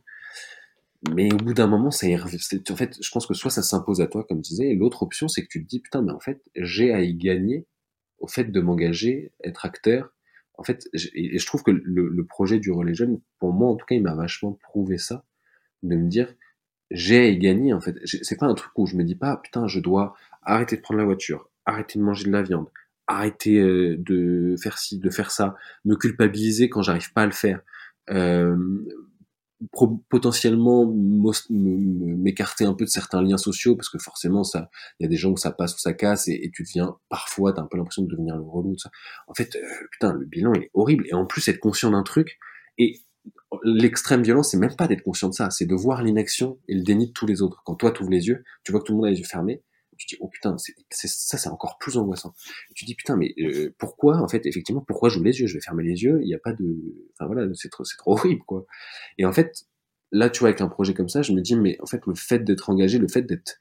d'être... Euh, d'être euh, d'avoir ce truc-là qui t'anime au fond de toi, bah ça te permet aussi de faire des projets comme ça. Moi, je, comme je te disais, je suis, je suis sportif, mais sans être euh, du tout euh, au niveau de trailer. De, je suis, euh, j'aime le voyage un peu baroudé, mais mais pas, tu vois, pas tant que ça, et je serais pas forcément allé. Bah en fait, je pense que sans l'engagement, j'aurais jamais fait un projet comme ça si, si j'étais pas animé par ce truc-là, je me serais jamais dépassé. Donc c'est aussi un truc qui pousse au dépassement de soi. C'est aussi un effort, mais en termes intellectuels, en termes physiques, enfin ça dépend. Et donc tu vois avec le relais, bah en fait tu te dis putain j'ai gagner en fait, genre euh, parce que c'est pas qu'une question de, pour moi l'écologie c'est pas qu'une question de bilan carbone, c'est pas tu tu pas là. Enfin ça serait triste si jamais c'était ah ouais faut compter tous les soirs je rentre chez moi. Euh, et j'ai, euh, je, je, note le bilan carbone de la journée, je fais les maths et je vois si ça dépasse les deux tonnes indiquées, euh, en tout cas si je vais vers ça. Enfin, si c'est ça, c'est glauque, quoi. Franchement, Au contraire, il y a aussi un truc de, je pense, l'écologie, sortir de ce rapport euh, très rationnel, très mathématique aux choses et remettre un petit peu, réenchanter un petit peu le monde qui, je trouve, en tout cas moi, euh, de jeune de 25 ans qui a grandi à Paris et tout ça, assez, euh, assez triste à plein de niveaux, quoi. Donc, je pense qu'il y a plein, plein, plein de gens qui gagneraient, en fait, et qui seraient vachement plus heureux avec un mode de vie écologique ou en tout cas tendanciellement vers ça, pour tout ce que ça implique. Certains, ce serait euh, parce que intellectuellement c'est hyper stimulant, d'autres parce que ça leur permettrait d'avoir un autre taf dans lequel ils se sentiraient peut-être plus épanouis, d'autres c'est le mode de vie. Euh, peut-être que ça se poserait la question de ok, est-ce qu'en fait j'ai envie de vivre en ville? Je me suis jamais posé cette question-là. Mais nous, on a rencontré des gens surtout pendant quatre mois. On, ça fait 111 nuits en tout le trip, et on n'a jamais dormi. Euh, enfin, on dormait que chez les gens et en bivouac de temps en temps. Euh, et, et, on a rencontré quand même une extrême majorité de gens qui étaient hyper heureux et hyper épanouis dans leur truc. Pas du tout des gens qui étaient là à se dire oulala, là là, faut surtout pas que je bouge, sinon je vais mettre du carbone, c'est atroce. C'est des gens qui étaient pas parfaits dans leur démarche, mais ils étaient hyper heureux, hyper stimulés et tout ça. Le seul truc qui est un peu compliqué aujourd'hui, c'est que c'est euh, compliqué d'avoir. Enfin, t'es quand même isolé encore. Et je pense que ça sera beaucoup moins vrai dans quelques années, euh, parce qu'on voit quand même qu'il y a de plus en plus de gens. Mais aujourd'hui, la vérité, pour parler honnêtement, t'es encore il y a beaucoup de gens qui sont isolés. Il y a, y quand même un problématique de, de lien social dans ces milieux-là, parce que tu peux t'éloigner de certaines personnes du fait de ton engagement et tout ça, et parce que le mode de vie rural, globalement, t'es isolé, et nous, on a plutôt vu ce, ce type de mode de vie-là. Donc voilà, franchement, euh, il y a un peu ces deux profils-là, et je pense pas que, effectivement, si le, si, le truc c'est, ok, il faut que j'ouvre les yeux, que je vois que tout le monde a les yeux fermés, que c'est, on va droit dans le mur, que ça va être atroce, bah, je, oui, effectivement, là, tu te dis, ouais, là, tout le monde, enfin, c'est normal que 99% des gens se disent, en fait, je vais refermer les yeux, ça va être beaucoup mieux, et je n'étais pas si malheureux avant, ça va être pas mal. Mais tu, tu, je pense que c'est pas que ça l'équation, et que tu as plein de trucs à y gagner, en fait. Vraiment. C'est vrai que le l'écolo, euh, l'image de l'écolo euh, qui vivait en, en Sarwell et, euh, et pieds nus dans, dans une dans une zone humide type, type Notre-Dame-des-Landes pour, pour, pour accentuer totalement le, plus gros cliché que, que, je puisse avoir en tête. J'ai l'impression qu'il a quand même changé et que ça a évolué et que maintenant tu as quand même beaucoup de milieux sociaux différents qui, qui s'intéressent et se sentent concernés par, par ce sujet c'était aussi un, enfin c'est aussi un des enjeux de votre de votre projet, le, le Religion, la, justice sociale et la démocratie. On a beaucoup parlé d'environnement là par, pendant le, début de cet enregistrement. quelles ont été les, les communications et les, les, actions sur, sur ces sujets-là? En fait, on a parlé d'environnement parce que c'est la porte d'entrée que nous on a eu. Euh, enfin, moi, j'ai monté, quand j'étais euh, à la fac, j'ai monté une asso de maraude. Après, j'ai fait partie du projet Ma Voix, euh, donc c'était un projet de démocratie directe qui présentait des élus à l'Assemblée nationale en 2017 et tout ça. Et donc, il y a d'autres, je pense qu'il y a eu d'autres engagements. Je suis pas du tout le seul à avoir eu des engagements aussi sur la justice sociale, la démocratie, mais en tant que groupe, on, on, venait quand même plutôt d'un militantisme climat, environnemental et tout ça. Et, euh, et, ensuite, en fait, quand tu tires la ficelle de, de, de, la question environnementale, tu te dis climatique, tu commences à, à, regarder ce qui se passe, en fait, même sur le terrain, très concrètement. Et, et, et tu vois que c'est très lié avec la justice sociale et la démocratie. Parce que c'est un peu des mots valises où on peut un peu tout mettre dedans, chacun, chacun euh, comprend ce qu'il veut avec ces mots-là. Mais très concrètement, par exemple, c'est que tu te rends, mais il y a, y a plein de liens dans plein de sens différents, mais pour, pour prendre euh, un type de lien schématique, on va dire. Quand tu te poses, euh, je parlais tout à l'heure de Fosse-sur-Mer où on était, euh, on a fait une action avec plein d'assauts locales là-bas. C'est, c'est Fosse-sur-Mer, c'est juste à côté de Marseille. C'est de l'autre côté des Calanques. Il y a toutes les Calanques, euh, direction Cassis, machin, tout ça. Et de l'autre côté, à l'ouest, c'est c'est le même type de paysage de base, sauf que c'est une zone industrialisée. Je crois que c'est la première ou deuxième zone la plus industrialisée de France. Et ils ont mis ça là, c'est un plan voilà d'État, l'État dans les années, euh, je dirais 70, ouais, 70, qui a implanté, euh, qui a implanté ça là-bas, en disant bon bah on va faire là-bas. En plus il y a le Mistral, donc ça, ça, évacue un peu toutes les pollutions. Et puis c'est pratique pour plein de raisons euh, politiques, euh, géographiques et tout ça. Et, euh, et donc ils ont vraiment tout implanté là-bas. Donc tu te dis, bon, problématique environnementale parce que ça émet des tonnes et des tonnes et des tonnes et des tonnes de CO2 et tu peux te dire, je vais, effectivement, je vais pas prendre ma voiture tous les jours, euh, tu pèses une goutte d'eau là-dedans. Euh, mais il y a aussi une problématique de santé parce que en fait, comme je disais tout à l'heure, tu as un taux de cancer qui est deux fois supérieur à la moyenne nationale. Il y a un, taux de maladie chronique qui est totalement explosé aussi, euh, un taux d'asthme évidemment. Enfin voilà, il y a une mortalité globalement dans la zone qui est terrible. Et tu te dis, ok, bon, bah à partir de là, ça commence à devenir un peu une problématique de justice sociale parce que les gens qui sont là, c'est pas des gens qui ont des revenus. Euh, particulièrement élevé, c'est globalement les ouvriers qui bossent dans ces mêmes usines, donc ils subissent quand ils rentrent chez eux les pollutions, mais dans l'usine aussi au travail les pollutions, donc ils sont exposés H24, mais qui subissent aussi une maltraitance sociale parce qu'ils n'ont pas du tout les moyens de déménager, qu'ils n'ont pas du tout les moyens de, de partir, euh, ou, ou, même pas forcément la, la, la possibilité, euh, même pas que financière, quoi, de partir. Et, euh, et, et, donc tu te dis, ok, donc là il y a quand même une problématique, ça se greffe, ça vient se, se juxtaposer sur une problématique sociale. Donc après, il y aurait plein d'autres ficelles à tirer, mais voilà, en gros, on voit le schéma. ensuite, la question démocratique, donc tu dis, bon, ok, pourquoi les choses, elles changent pas, quoi? Je veux dire, c'est une catastrophe euh, environnementale, mais c'est même une catastrophe de santé publique, même en termes de, de coûts pour l'État, euh, c'est énorme. C'est-à-dire qu'il faut quand même les soigner, ces cancers. Tu peux pas non plus dire aux gens, euh, euh bon, bah voilà, tant pis pour toi. Donc c'est quand même, c'est un coût énorme, c'est un truc de santé publique. Enfin, je veux dire, c'est quand même une des missions principales de l'État c'est de garantir la santé de sa population. Comment c'est possible que le truc ne change pas? Donc tu dis, ah ouais, mais c'est bizarre en plus parce que globalement, les gens, ils sont plutôt pour, pas forcément pour la fermeture des usines localement, mais au moins pour avoir beaucoup plus d'infos, beaucoup plus de filtres, que les normes soient élevées et respectées, parce qu'aujourd'hui elles sont très basses et en plus elles sont pas respectées, euh, que ce soit des études indépendantes et tout ça. Donc, mais donc pourquoi ça change pas? Il y a plein d'assauts, les, les gens localement sont pour, même les maires, les élus locaux sont pour globalement pour, à quelques exceptions. Tu dis, mais comment c'est possible que le truc continue, quoi? Parce qu'on parle pas de fermer les usines, on parle juste d'avoir plus de transparence et beaucoup plus d'attention là-dessus, et que ce soit pas en mode, bon, on verra, où on n'a aucune info, parce que c'est ça le problème. Et donc, tu te dis, bah, comment c'est possible, en fait? Et donc là, tu te rends compte qu'en fait, ça bloque au niveau de la préfecture, c'est-à-dire l'incarnation de l'État territorialement. Donc là, tu commences à te dire, ah ouais, donc il y a un vrai enjeu démocratique, parce que les gens localement sont ultra contre, et c'est imposé par l'État qui est évidemment très allié ces industriels-là, parce que toute l'attractivité économique, toute la, la, même la puissance économique de la France, en partie, euh, en tout cas, vient de là ou viendrait de là. Et donc tu te dis ok. Ensuite il y a une décision de justice. Donc quand on est juste la veille du jour où on a fait l'action, il y a une décision de justice qui est arrivée la veille. En gros c'était une dame qui avait eu un cancer euh, particulièrement euh, dur euh, et qu'elle attribuait euh, aux usines la pollution de la région. La réponse de la Cour de justice en première instance, c'est bah, vous étiez au courant des pollutions, vous étiez au courant des risques, vous avez choisi de pas déménager, c'est un peu de votre faute, quoi.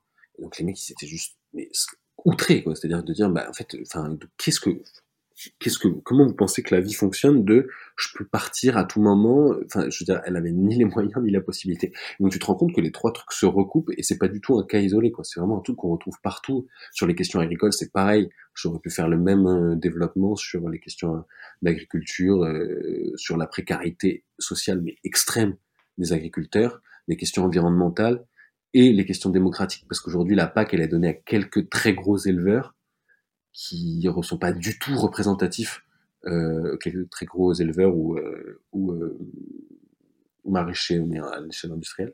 Et, et donc, tu dis pareil, c'est pas du tout représentatif, c'est quelques très gros qui trustent le truc.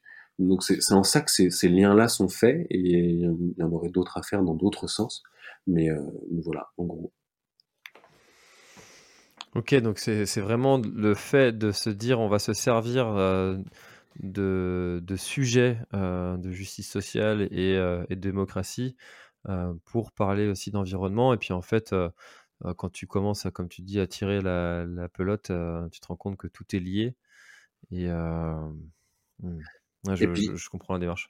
Et puis il y a aussi un truc, euh, juste pour compléter, sur, le- sur le- la partie justice sociale, il y a aussi quelque chose où je pense que stratégiquement, moi j'ai fait des études de, de sciences politiques, donc ça m'intéresse aussi un peu, peut-être que c'est pas passionnant, mais je pense que stratégiquement, euh, en fait, le, le, le fer de lance de la gauche, euh, historiquement, c'était, en gros, nous, on défend les classes populaires et la justice sociale. C'était pas forcément formulé comme ça euh, à l'époque, mais clairement, c'était ça.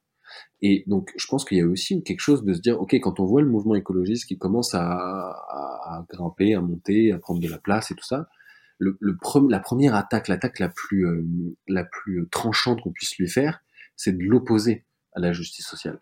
c'est de dire, bah, en fait, les écolos, c'est des gens qui sont anti-justice sociale. Parce que si tu fais ça, tu crées une espèce d'équation impossible à résoudre, de dire, bah, soit je suis écolo, soit je suis pour la justice sociale, et donc tu crées des incohérences dans les deux camps. Donc c'est nickel, t'as as, totalement détruit euh, et la gauche traditionnelle et les écolos, parce que tu les as réussi à les opposer alors que c'est des alliés, ça aurait pu être des alliés naturels. Et je pense que c'est ce qui a été fait pendant pas mal de temps. Et c'est pour ça qu'il y a eu longtemps, et il y a toujours, je pense de moins en moins, euh, une image de l'écolo bobo, euh, tu vois, qui est totalement pas du tout conscience des réalités euh, sociales et qui est tu vois, très opposé à ça. Donc je pense qu'il y avait aussi une vraie utilisation stratégique de, de cette, cette opposition-là et qui est hyper importante à déconstruire en fait, parce que les premiers impactés de la question climatique, environnementale et tout ça, c'est aujourd'hui, donc comme j'en parlais tout à l'heure, les gens qui sont déjà dans une précarité sociale. C'est pas forcément eux qui vont militer, parce que c'est pas forcément des rythmes de vie, et encore, hein, il y en a plein, plein, plein qui le font, on en a croisé plein, mais je veux dire, on a encore l'image du citadin, bobo, CSP+, euh, qui a fait des études sup, qui va militer, ce qui est ce qui est vrai à Paris, euh, dans les grandes villes, mais qui est pas forcément vrai sur le terrain en France, et c'est vraiment un truc qu'on a vu partout, euh, c'est les gens les concernés qui militent aussi, c'est encore plus vrai dans le monde. Donc il y avait vraiment un enjeu comme ça de dire, bon bah, il faut qu'on montre en fait que l'environnement et la justice sociale, c'est deux choses qui poussent dans le même sens et qui sont pas opposées. Oui, d'ailleurs, euh, ça me permet de rebondir sur, sur, la photo d'Alizé que vous avez partagée dans votre dernière newsletter. Euh, qui s'est, euh, je pense que tous nos auditeurs ont vu passer la photo d'Alizé qui s'est attachée à un filet de, de Roland Garros avec We have 1028 days left. Pardonnez mon anglais. Et, c'est vrai que quand on voyait les, retours euh, dans les commentaires de, certaines personnes, de beaucoup de personnes, c'est vrai qu'il y avait souvent ce sujet de, d'insulter en fait Alizé en, étant une bobo blanche euh, qui avait probablement grandi dans des, euh, dans des milieux sociaux favorisés, etc.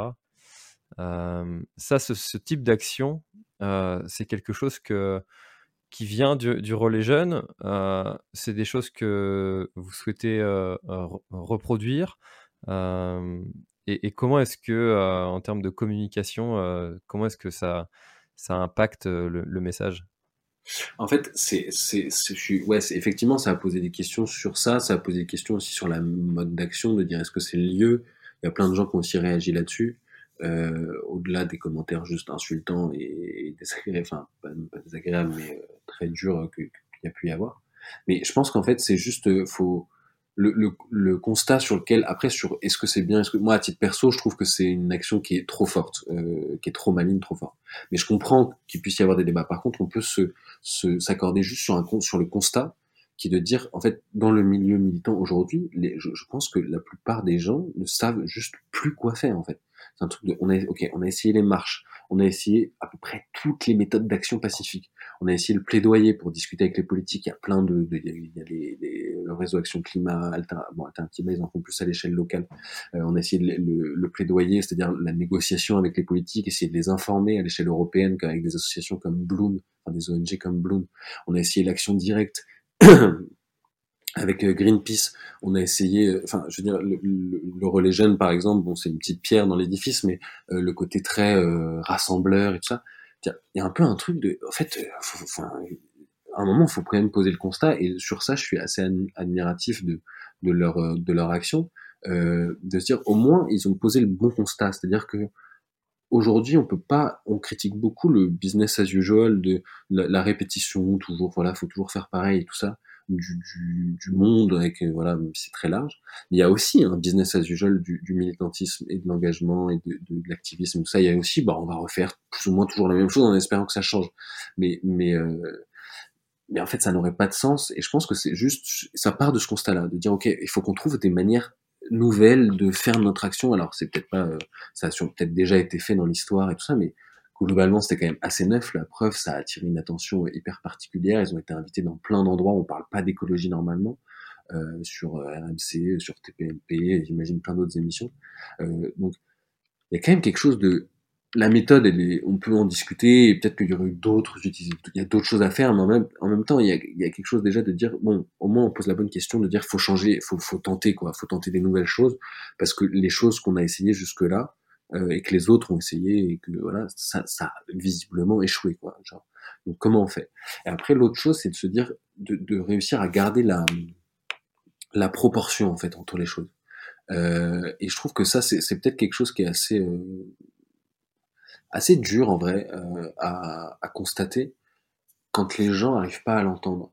C'est-à-dire que là, évidemment que parce que c'est du coup le groupe qui a fait ça, Alizé, elle fait partie d'un groupe qui s'appelle d'une campagne qui s'appelle Dernière Rénovation, qui milite pour que la rénovation thermique de tous les bâtiments euh, d'ici 2040 euh, et la prise en charge pour les logements les plus modestes. Et l'idée, c'est d'avoir une première victoire comme ça pour ensuite pouvoir porter d'autres mesures et voilà petit à petit gagner ça dans un laps de temps assez court vu que euh, comme il y avait marqué sur le t-shirt il reste 1028 jours enfin maintenant 32 mois je pense à peu près et, euh, et du coup il y a, y a vraiment l'enjeu de dire fait remettre dans les proportions de bien sûr que c'est pas souhaitable personne ne pense que c'est souhaitable ça. Genre, je veux dire, moi je suis fan de tennis, je regarde Wimbledon en ce moment. Je veux dire, évidemment, dans l'absolu, j'ai pas envie. Mais je veux dire, entre perturber un match de tennis pendant 20 minutes, ça reste globalement quelque chose de l'ordre du pas grave du tout, et la prise de conscience et l'ampleur de ce à quoi on va faire face, je veux dire, je comprends même pas comment le sujet, ça peut être euh, alors, est-ce que c'est bien ou mal de perturber le match de tennis? Mais en fait, c'est dérisoire, quoi. C'est un peu euh, c'est un peu le dicton bateau de euh, quand euh, quand quelqu'un monte la lune, l'idiot regarde le doigt, quoi. C'est vraiment tu dis mais pourquoi on parle de ça? C'est vraiment on s'en fout, quoi. Je veux dire, là c'est une manière de mettre sur sur sur la table d'autres sujets. Et donc c'est vrai que c'est un peu dommage parfois de parler plus de la méthode et c'est une manière de détourner le sujet. Après c'est aussi au taf de, des communicants de Dernière Rénovation et des autres ONG de réussir à faire passer ce palier-là. Et ça a au moins le mérite d'attirer l'attention. Donc euh, non, non, franchement, euh, je suis juste admiratif du courage, du courage qu'elle a eu de faire ça. Euh, en plus, on s'est croisé là récemment. Donc elle est hyper courageuse, hyper chouette même humainement. Et globalement, cette campagne, elle est hyper bien. Donc voilà. Après, je comprends que les méthodes questionnent et c'est très, en fait, c'est une très très bonne chose que les méthodes questionnent c'est ça, ça, ça, a des, ça a des points négatifs et je pense que c'est assez violent, mais c'est très bien. Il faut innover là parce qu'on peut pas éternellement faire des marches en attendant de voir ce qui se passe. Quoi. on a plus, on en est plus du tout là. Tu vois, à titre perso, je, là, je vais donner mon, mon, mon avis. Euh, quelque chose que je fais pas souvent. euh, et, euh, en fait, j'adore moi les gens qui sont investis, qui qui vont au bout du bout du bout de leur, de leur pensée, de leurs idées, qui sont prêts à mettre les moyens, prendre des risques. J'ai une grande admiration pour les, les gens de, de Sea Shepherd qui sont prêts à risquer leur vie, euh, par exemple, pour, euh, pour, pour, la, pour, pour, les dauphins, pour, enfin, bref, pour les baleines, pour tous ces, tous ces sujets-là. Voilà, j'ai vraiment une, très très forte admiration pour, pour ces gens-là, les gens qui vont au bout. Euh, mais j'ai aussi d'un autre côté, et ça c'est le côté mon côté communicant, créateur de contenu, presque influenceur qui, qui, qui parle, c'est la sollicitation de différentes associations de tiens, est-ce que tu pourrais pas nous soutenir pour, pour telle, sur telle course, pour faire parler de nous, etc. Et puis je me dis, bah, tiens, pourquoi est-ce que je soutiendrais cette association-là et, pas celle-là? Alors, je pense, trouver une association qui, qui, te parle, en fait, et qui a du sens pour toi, pour ton message que tu as envie de passer dans ta vie, etc. Et, dans, la, dans la manière de faire, alors, juste une, chose avant de, conclure, euh, j'ai, pour mettre dans le contexte, j'ai une maman qui, qui était professeur des écoles, et autant te dire que les manifestations dans, dans les rues, j'en ai connu un paquet. Euh, et, et j'ai presque grandi avec, avec ça comme, comme, comme alors pas comme quotidien, mais c'est quand même fréquent, hein, les manifestations des profs.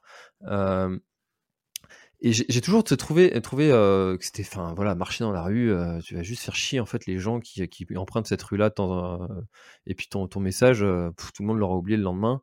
Euh, je trouve que bon, voilà, ça, ça suffit pas. Tu as raison, il faut trouver d'autres moyens, d'autres solutions. Euh, et en même temps, du coup, sachant tout ça, euh, le, le, problème d'aller comme ça sur un, sur un terrain de tennis, moi je trouve que ça génial de, de, faire passer son message, mais je me dis tous les gens en fait qui défendent une cause qui pour eux est, chère, qui pour eux est, ultra importante dans leur vie, je me dis s'ils le font tous ça, bah, en fait, tu vois, c'est là où ça devient, ça, ça, ça, parce que demain, euh, enfin, au prochain Roland Garros, euh, il y en a peut-être 10 euh, qui vont avoir cette, cette idée-là, et puis, euh, tu vois, C'est un peu ça la limite de, de cette action-là que je. mais, mais, ouais, ouais, mais, mais je comprends totalement. Et puis même à une autre échelle, tu peux te dire bon, en fait, aujourd'hui, il y a une, vraie, une vraie question qui, qui, qui mérite au moins d'être sur la table, c'est euh, de se dire à quel point il n'y a pas il a pas besoin de radicaliser l'écologie pour dire bon bah là faut y aller plus dur parce que visiblement quand on y va doucement ça ne marche pas.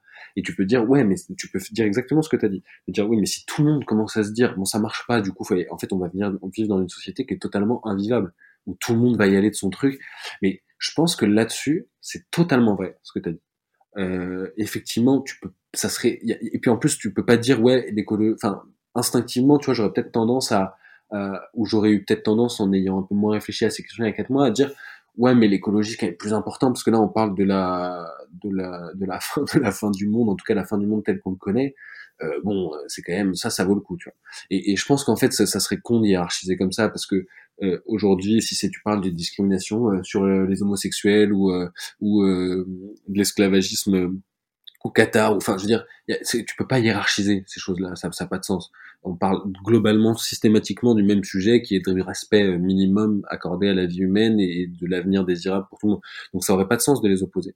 Mais je pense que ce constat, t'as 100% raison sur le constat, qui est effectivement, il y a trop de choses, et en fait, je pense que ça pointe une vraie, en fait, si jamais demain ça arrivait, je, ça va peut-être arriver, faudrait pas, je, je, serais assez, euh, étonné ou triste de voir que le, on considérait que le problème c'est ces gens-là. Le problème c'est que ces gens-là, bah ouais, ils sont, voilà, il y en a trop, ils sont fous. En fait, c'est une défaillance du système démocratique qui est énorme.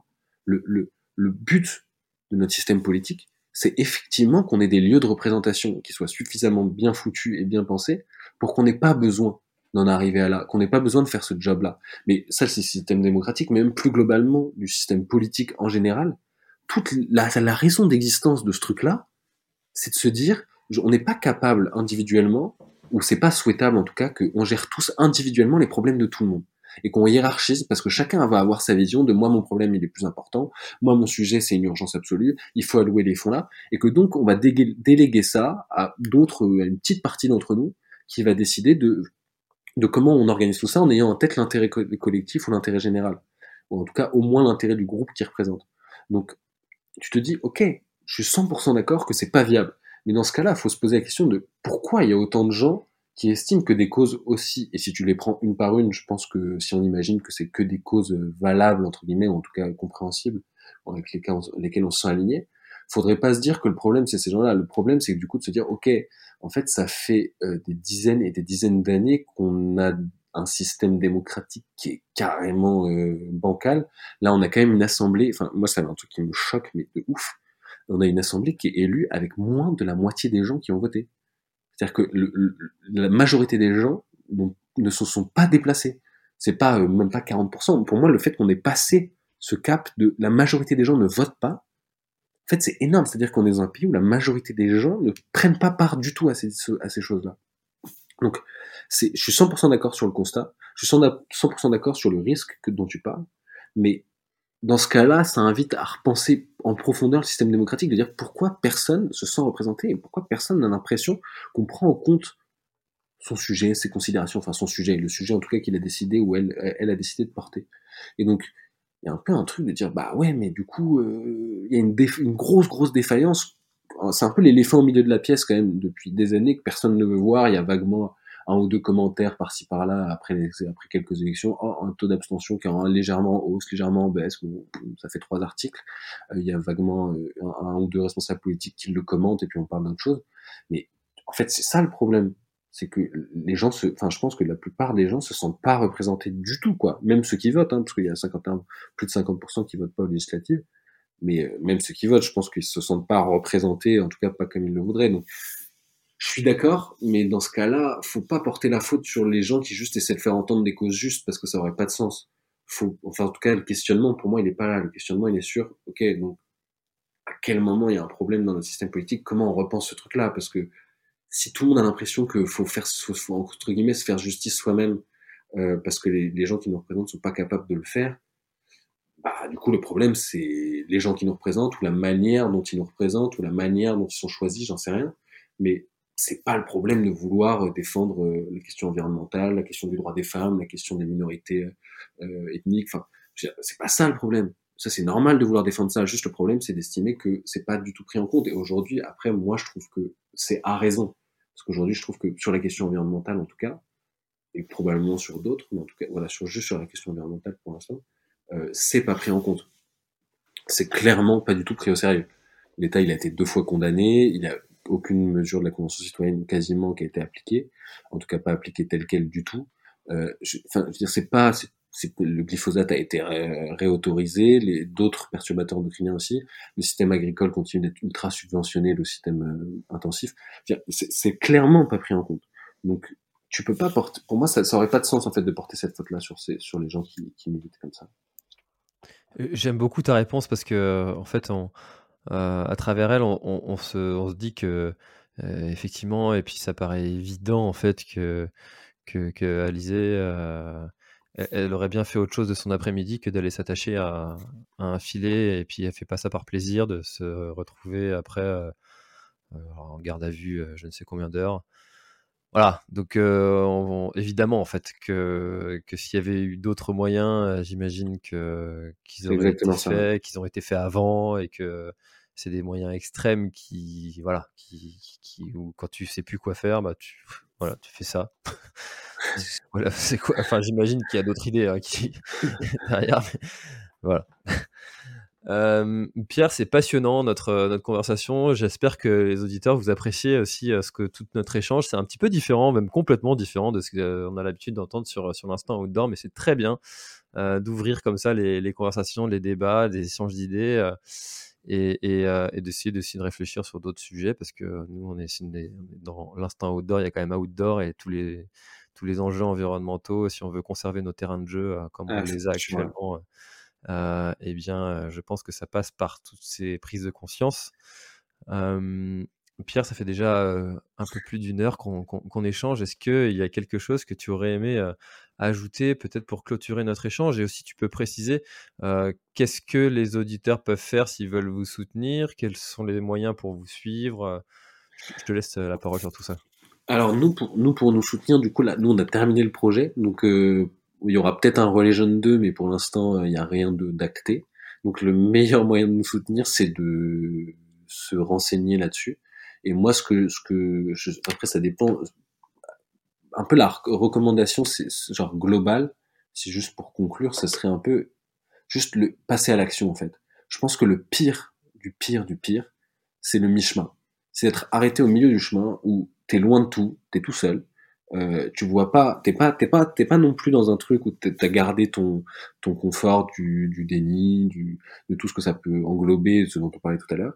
T'es pas non plus, t'en tires aucun bénéfice, t'en tires juste des frustrations, des angoisses, des des euh, interdictions, de il ne faut pas faire ça, il ne faut pas faire ça, mais rien de, rien de positif, pas dans le sens euh, chouette, mais dans le sens rien qui s'ajoute, rien de neuf, et donc juste, ne, enfin en fait, ne surtout pas rester. Mais ça c'est même un conseil que je me donne à moi-même parce que c'est c'est un travail du quotidien. Genre c'était facile à faire pendant le relais jeune, c'est déjà beaucoup plus dur à faire quand tu rentres. Mais de, rester dans dans ou de passer si c'est pas le cas, mais mais dans l'action quoi, pas rester dans ce mi-chemin parce que ce mi-chemin il est il est juste horrible en vrai. Et, et même là c'est même un truc euh, individuel très très personnel. C'est même pas euh, pour la cause ou je ne sais quoi. C'est même individuellement, je pense que c'est ça que j'en retire moi. C'est un truc de en fait, quand tu passes à l'action, tu vois tout ce que tu gagnes, quoi. C'est-à-dire que tous les liens, tous les gens que tu rencontres, toute la stimulation intellectuelle, toutes les choses que tu aurais jamais pensé faire et qu'en fait tu vas faire, tu, enfin, tout même le, côté euh, empowerment, euh, émancipation et tout ça, enfin tout ça, tu, tu, tu l'as pas à mi-chemin. À mi-chemin, t'as que les angoisses. Donc surtout ne pas rester là et si possible ne pas se dire ok c'est trop angoissant, je repars dans l'autre sens et je retourne à l'autre truc. Aller au bout du sujet et se mettre avec des gens, faire collectif. Il y a une phrase, euh, on a eu on a eu la chance d'avoir Flore Vasseur avec nous à, à l'événement, à un des événements à La Rochelle, qui a réalisé le documentaire Bigger Than Us, qui est hyper chouette, euh, qu'il faut pas hésiter à aller regarder. Et, euh, et elle, elle, a, elle, a, conclu un peu son, elle commentait après, on a fait une projection du documentaire et elle commentait après le, le documentaire. Et elle a, elle a conclu un peu son intervention qui était particulièrement intéressante par euh, euh ce, qui tue ce qui tue les activistes, c'est la solitude. Et je pense que cette phrase-là, elle a, elle a énormément de sens et on pourrait remplacer activiste par les gens qui ont juste une conscience de ces sujets-là. Ça pourrait être même beaucoup plus large en fait. Et, je pense que vraiment, En tout cas, on pourrait même, je dirais même, on, pourrait remplacer ce qui tue les activistes, c'est la solitude. On pourrait même dire ce qui tue l'activisme, c'est la solitude, parce que tu as quelque chose de, évidemment, individuellement, c'est horrible. Euh, ça peut vraiment t'isoler énormément euh, en fonction de la manière dont tu le fais, mais ça peut aussi te dégoûter au bout d'un moment de dire ouais non, en fait, euh, je, je, je peux pas. Si t'es seul, tu tiens pas, tu tiens jamais là-dedans. Donc faut se mettre en collectif et se mettre en mouvement et voilà, c'est juste même à titre individuel quoi, même pas euh, même pas pour la pour l'impact que ça va avoir, même si évidemment c'est archi important, mais même individuellement juste euh, c'est surtout pas rester dans l'entre deux quoi. Et alors, personnellement, je, vais, euh, si, je vais ajouter un, une chose, et ça, c'est souvent un conseil qu'on donne quand quelqu'un qui commence le sport pose des, des questions, l'une des réponses qui vient revient le plus souvent, c'est vas-y progressivement, ne révolutionne pas ta vie en te prenant pour un grand sportif et en allant t'entraîner tous les jours, parce qu'au bout d'un moment, tu vas te blesser et tu vas, tu vas t'arrêter. quand on veut, quand on prend en compte tous ces enjeux environnementaux et qu'on veut du coup avoir un impact soi-même sur, sur notre mode de vie, etc., je pense que c'est pas une bonne idée de révolutionner complètement son quotidien du jour au lendemain parce que c'est trop violent et, et, ça, ça, ne tiendra pas. Donc moi je pense qu'il vaut mieux adopter des petites choses, faire évoluer comme ça ses, ses, habitudes, son mode de vie. Tiens, ce trajet-là, avant je le faisais en voiture, est-ce que je peux le faire en vélo? Tiens, j'avais l'habitude de manger de la viande X fois par semaine, est-ce que je peux réduire un petit peu? Tiens, j'avais plutôt l'habitude de partir en vacances à tel endroit, est-ce qu'il n'y a pas d'autres endroits qui sont peut-être plus sympas à aller voir et qui sont tout proches de chez moi. Euh, voilà, ce sont des choses qui, euh, qui sont des petites choses à changer dans notre quotidien au fur et à mesure, progressivement. Et, euh, et, et, je pense que de cette façon-là, on va accepter ou accueillir d'une meilleure manière quand de toute façon ça nous sera imposé, parce que je suis convaincu qu'un jour le, le gasoil sera à 5 euros, puis 10, puis 15 euros le litre. Euh, parce que bah, il n'y en aura plus. Euh, et, et, on vivra beaucoup mieux si on a déjà commencé soi-même à prendre euh, ces nouvelles habitudes. merci beaucoup. Ajouter juste un micro mot là-dessus. C'est effectivement, je suis d'accord que le côté rupture. Après, il y a des gens qui ont besoin de ça. mais juste deux micro trucs. C'est le premier, c'est je suis 100% d'accord sur les habitudes qu'il faut y aller à son rythme en tout cas et pas essayer de forcer le destin. Après, tu as aussi des moments de bascule où tu te dis d'un coup, bon, là, ça y est, c'est moi, la viande, c'est plus possible parce que j'ai vu tel reportage ou que j'ai lu tel article ou que j'ai eu telle discussion. Donc, c'est, ça dépend. Mais il y a aussi un truc de, en fait, si c'est juste, je dois arrêter la viande, je dois plus prendre ma voiture, je dois plus voyager, en tout cas plus en avion, euh, je dois plus faire ci, je dois plus faire ça, je dois plus faire ce truc. En fait, le, le côté passage à l'action, il y a passage à l'action individuelle, mais il y a aussi passage à l'action collective. Et je pense que c'est vraiment celui-là où tu, tu gagnes, où c'est pas, où, tu peux aussi gagner évidemment à voyager différemment, tu vas voir des choses que tu n'aurais pas vues, tu vas prendre un autre temps, c'est un autre rapport au monde et tout ça. Mais il y a vraiment l'action collective de s'engager avec des assos, ça veut pas dire s'engager 35 euh, heures par semaine, hein, mais juste voilà, ça va te permettre de rencontrer des gens, d'être stimulé, d'être aussi, d'avoir une place socialement, euh, c'est archi important euh, pour tout le monde, je pense, euh, de se sentir intégré socialement et utile. Euh, donc voilà, juste il y a, y a l'action individuelle, mais il y a aussi l'action collective, et je pense que l'action collective, elle, tu tires beaucoup, beaucoup, beaucoup plus de choses euh, et beaucoup plus de choses chouettes. Et l'autre truc, c'est, je suis d'accord avec ce que tu as dit, mais je pense que le, moi je dirais aussi que faut pas trop se concentrer sur la destination, et j'imagine qu'en sport, c'est un peu la comparaison avec le sport, elle, elle doit marcher aussi. enfin, tu vas me dire très rapidement, mais en fait, moi, j'ai plus envie de me concentrer à titre perso et le conseil, si je peux en donner un, ce serait de se concentrer plus sur le moteur que sur l'objectif, tu vois. C'est-à-dire, si t'as un bon moteur, t'inquiète pas que tu vas aller loin, quoi. Et, et, et, ça sera même plus un sujet. Si t'es en train de regarder l'objectif, c'est pas parce que tu le regardes et que tu le vises que tu vas y aller. Donc, se concentrer sur cultiver les, choses entre guillemets qui te qui t'amènent vers ça. Je sais pas, pour moi, il y a un énorme sujet sur la curiosité, sur la remise en question, sur le accepter le doute et cultiver le doute. Enfin, toutes ces choses-là qui vont faire que tu vas progressivement changer tes habitudes, progressivement t'engager sur un sujet, sur une cause, sur voilà. Donc, je pense que c'est vraiment important de se concentrer sur toi intérieurement et cultiver ces choses-là sans se dire il faut que j'ai coché la case du euh, végétarianisme avant telle date, il faut que j'ai coché telle case, ça va venir tout seul derrière, je pense. Alors justement en sport, euh, pour placer ses objectifs, il y a, deux, choses. L'objectif de, résultat, c'est euh, je fais ça justement avant telle date ou je programme telle chose pour telle date. C'est souvent un objectif d'une course, donc forcément il y a une date. Court, moyen, long terme. Et pour, pour arriver en fait à, cet objectif, donc qui est un objectif de résultat, on, associe toujours un objectif de moyen, c'est comment est-ce que je vais arriver à faire que cet objectif, je vais y arriver quoi. donc c'est exactement ce que, ce que, ce que, tu, que tu disais quoi. C'est voilà, il y a toute une série de choses à mettre en place.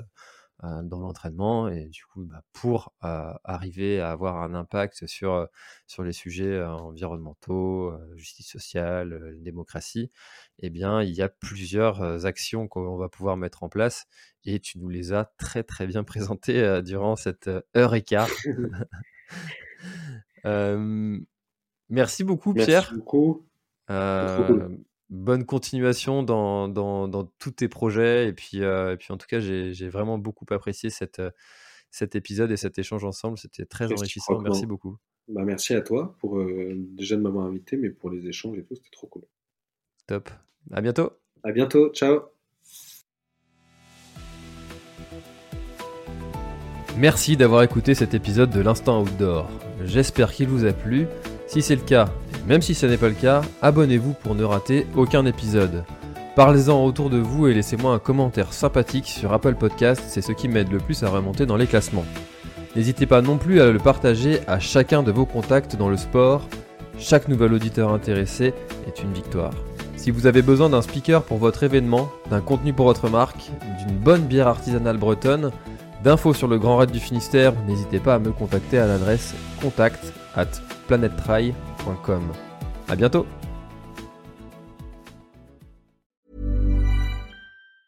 Even on a budget, quality is non-negotiable. That's why Quince is the place to score high-end essentials at 50 to 80% less than similar brands. Get your hands on buttery soft cashmere sweaters from just 60 bucks, Italian leather jackets, and so much more.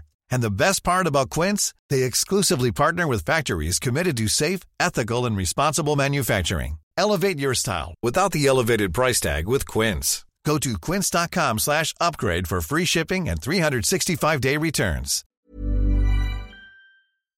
Voilà, l'épisode est terminé, j'espère qu'il t'a plu. Je t'invite à aller checker NAC, comme je t'en ai parlé au tout début de l'épisode, avec le code PlanetTrail, P-L-A-N-E-T-E-T-R-A-I-L. Tu auras moins 15% sur ta commande. Et moi, je te souhaite un très, très, très, très Très bon footing, très bon trajet. Bref, ce que tu es en train de faire, je te le souhaite un très bon. Allez, à bientôt dans un prochain épisode. Bye bye.